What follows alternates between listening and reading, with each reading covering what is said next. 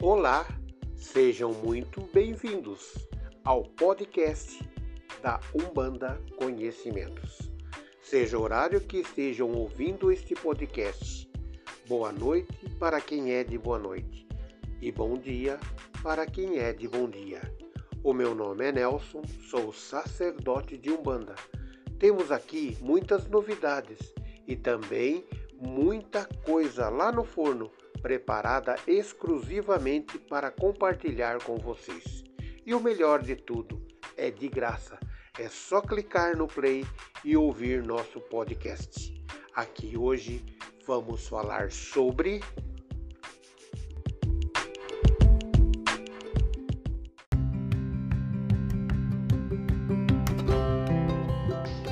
Ervas na Umbanda, parte 3.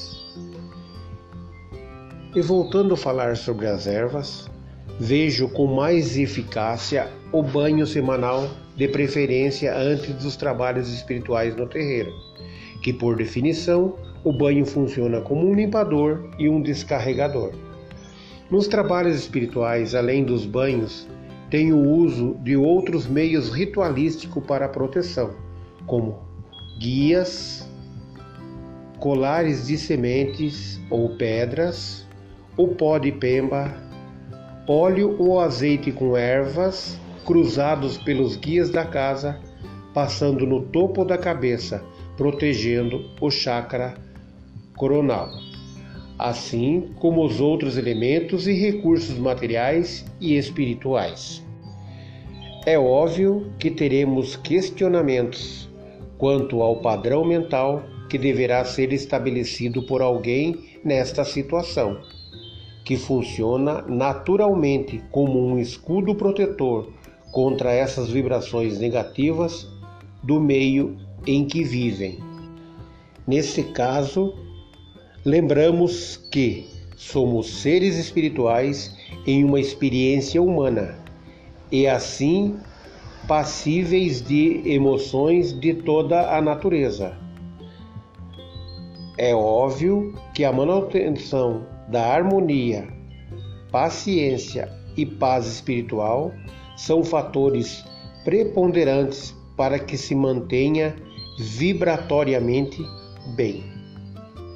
Casos complexos como esses servem como desafio e laboratório, e esse em especial serviu para aperfeiçoamento o atendimento de algumas ervas no estudo e no uso cotidiano. Agora, as pessoas que não têm um envolvimento direto com as linhas de choque energético, como citei lá atrás, anteriormente, médiums, terapeutas, podem tomar seus banhos de descarrego a cada três ou quatro semanas, sem problema algum. Então veremos uma explicação sobre as ervas mornas ou agressivas, é como combinar essas duas categorias para o uso constante, com periodicidades diferentes. As ervas quentes, esses verdadeiros ácidos astralinos, criam um campo de ação num banho para você ter uma noção que envolve a pessoa e coloca como se estivesse dentro de uma frigideira astral. Seus corpos espirituais ficam imersos num plasma energético em que são fritados pelas ondas de energia e magnetismo do composto, que anula os acúmulos negativos destroem a composição de larvas e miasmas, dissolvendo-os, eliminando-os, recolhendo seus resíduos pelo mecanismo do plana ou éter. Para você ter uma ideia da força dessas ervas, este processo em média dura oito horas contínuas. Esses banhos, sendo bem manipulados, vou falar assim em média, porque podemos estabelecer uma margem para mais ou menos 25%. Poderíamos dizer que um banho de ervas quentes ou agressivas fica no pico máximo de ação de 6 a 10 horas após uma administração. Para você ter uma ideia da força desses banhos. Então, para você ter uma base, quando usamos as ervas quentes ou agressivas num banho de descarrego, ela tem um intervalo mínimo de 8 horas. Se você não tem o conhecimento ou entendimento sobre as ervas quentes ou agressivas, tem que ter uma administração de um guia ou de um sacerdote. Se você não tem este conhecimento, é preferível unir ervas quentes e mornas no mesmo banho do que tomar um banho de limpeza espiritual quente ou de descarrego. E depois, após tomar esse banho de ervas quentes misturado com mornas, fazer um banho de reposição energéticas mornas.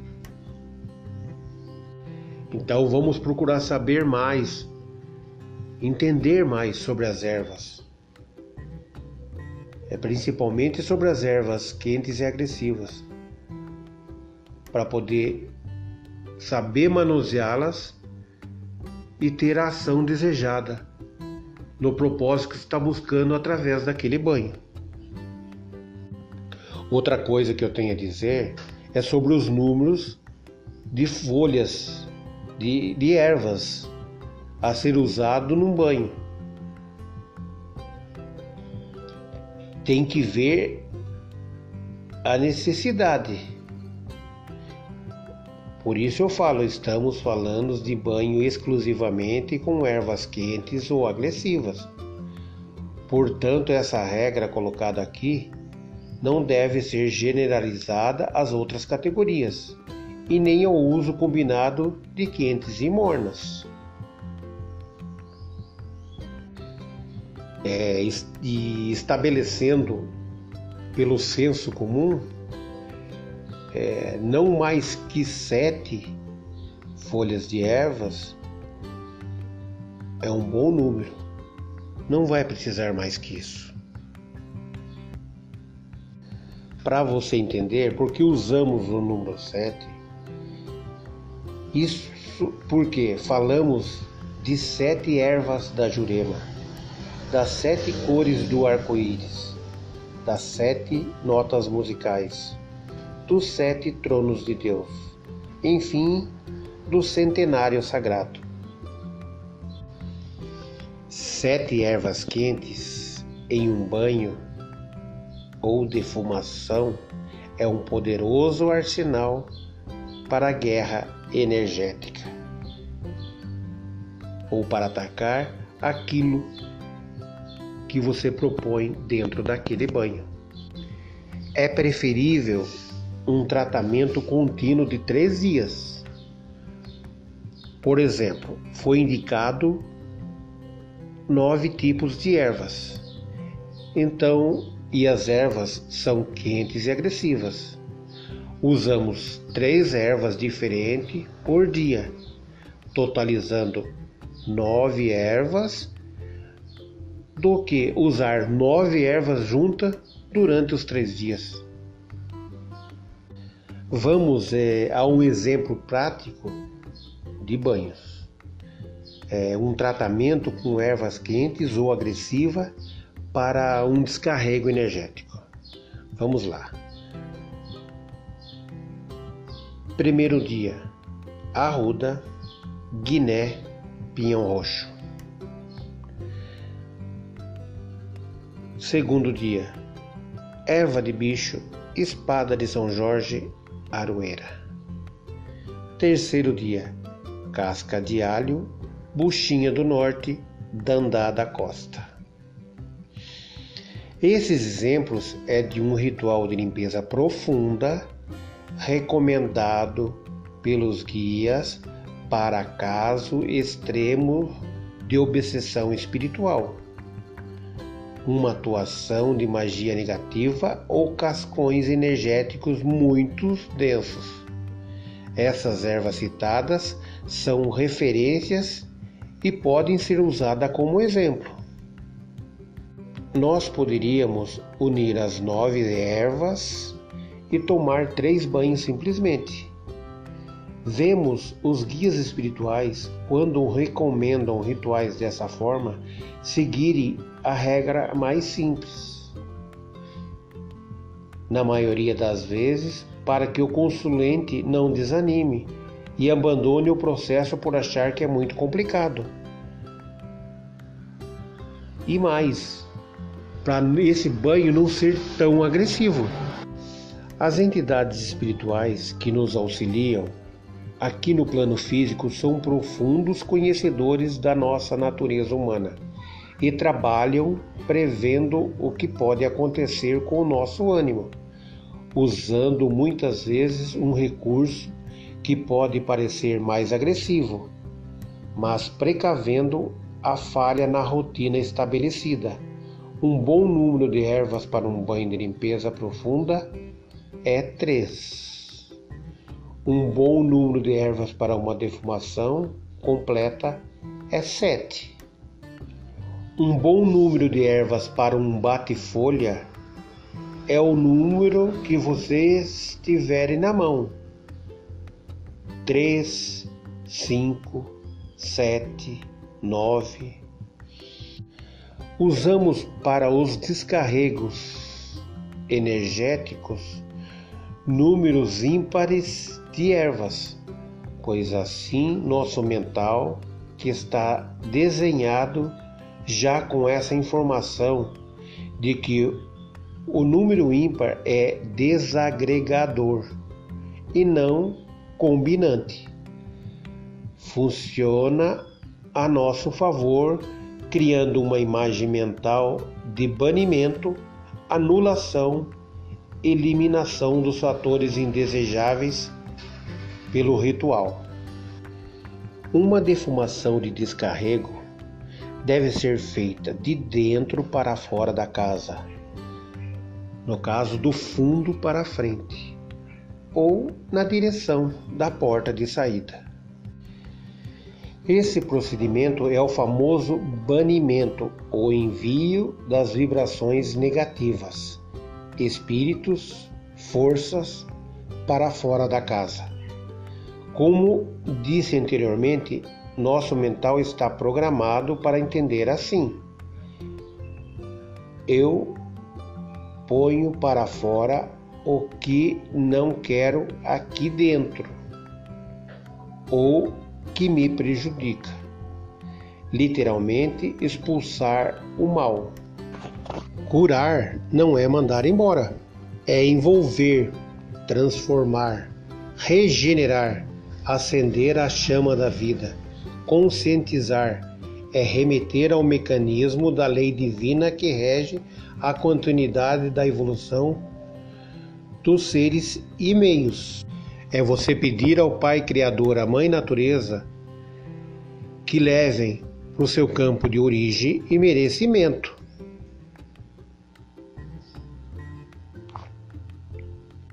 Portanto, se você preferir e tiver certeza que sua mente não o direcionará para a crença de que o contrário não funcionará. Pode defumar no sentido que quiser. Eu acredito que a maioria de nós usa esse argumento para métricas para manter o foco na magia no ritual. Pensamento positivo, acreditando que será limpado, que será tirado todos os males, levado para o fundo do mar sagrado, como diz os pretos velhos, os baianos. Continuo fazendo minhas defumações no sentido da porta, pois, como disse, meu foco é a magia, mesmo sabendo que estou curando. Isso me faz bem e me mantém ligado no resultado e não no propósito em si. A gente toma o banho de cima para baixo, pois respeitamos a lei da gravidade. Fazemos os bate-folhas nas pessoas de cima para baixo, pois entendemos que estamos limpando o que não queremos que fique naquele corpo, que caia ao chão. O processo é simples, o entendimento dele também. Basta um pouco de observação. Há alguns mitos em relação a banhos e defumações de descarrego. Um deles, bem conhecido, é que depois da aplicação de um banho de descarrego, devemos lavar o chão do banheiro com sal ou até mesmo açúcar, para que o resíduo da descarga astral não pegue em outras pessoas. Para entendermos, quando preparamos um banho, o elemento ali usado são os absorvedores de toda e qualquer forma de vida consciente ou não.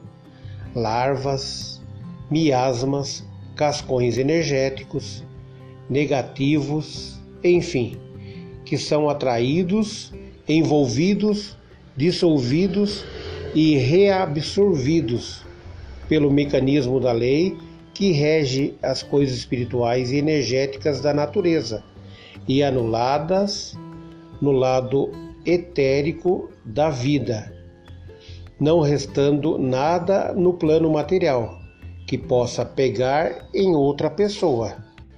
O outro mito é a de, após a defumação, a lata de carvão ou turíbulo deve ser colocado no alto ou para fora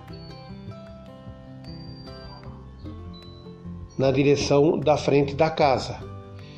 Pode e deve ser colocado no chão, primeiro para prevenir acidentes e segundo porque é muito mais prático. O fato de estar no chão não causa absolutamente nenhum prejuízo energético ao processo. E também não precisa deixar lá na frente. Depois de defumado, você pode trazê-lo para o fundo e pôr num canto no chão também. Um outro mito muito importante a ser observado é o uso dos banhos de descarrego durante o período menstrual. O mais importante é que a pessoa se sinta bem com o processo. Deve ser sempre de acordo com a convicção da própria pessoa e nunca uma imposição externa, pois não há nesses processos orgânicos natural para todas as mulheres nenhum impedimento espiritual, desde que a própria não se incomode com isso. Muitas pessoas associam o sangramento à impureza orgânica. Portanto, a mulher não pode trabalhar mediunicamente. Eu sempre deixo isso a cargo da própria pessoa. Se está se sentindo bem para trabalhar, se sentirá melhor ainda sendo útil. Mas, como sempre alerto, não estamos aqui para ensinar a reza ao vigário. Estamos simplesmente colocando os ensinamentos e cada casa é uma casa e cada caso é um caso. Agora venhamos e convenhamos. Sempre o sistema patriarcal impõe suas vontades, social e religiosa, criando esses mitos. Falar de impureza ou desqualificar a posição da mulher é fácil, mas ao observar que normalmente as pessoas que adotam esse critério não medem esforço para criticar seus irmãos de religião, criticar seus vizinhos e familiares, invariavelmente de forma muito dura e julgadora. Então paira a dúvida: quem mesmo é impuro? Algumas mulheres não molham a cabeça nesse período por uma questão tradicional pessoal que as impede de tomar banho completo. E mesmo fora desse período, pode evitar molhar o cabelo por questão estéticas. Todo conhecimento é válido. Nesse caso, podem as mulheres molharem a ponta dos dedos no banho e esfregarem no centro da cabeça e na testa, chakra coronal e frontal. Existem centenas de outros mitos em relação ao uso das ervas, principalmente essas de descarregos. O importante é que se use o bom senso e não fique preso a eles, dando mais importância aos que os outros falam do que os resultados esperados pela realização do ritual. Muitos desses critérios vêm de uma época em que as mulheres ficavam em segundo plano nas decisões religiosas. Aguardo vocês na Ervas de Umbanda, parte 4. Espero contar com sua presença. Que Pai Oxalá abençoe a todos. Axé.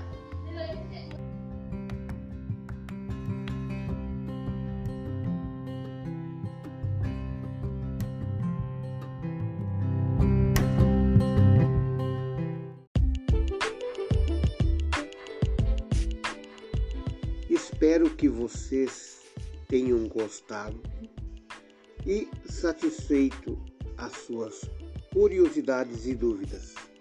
Espero vocês numa próxima oportunidade aqui no podcast da Umbanda Conhecimentos. Que Pai Oxalá abençoe a todos. Gratidão. Axé.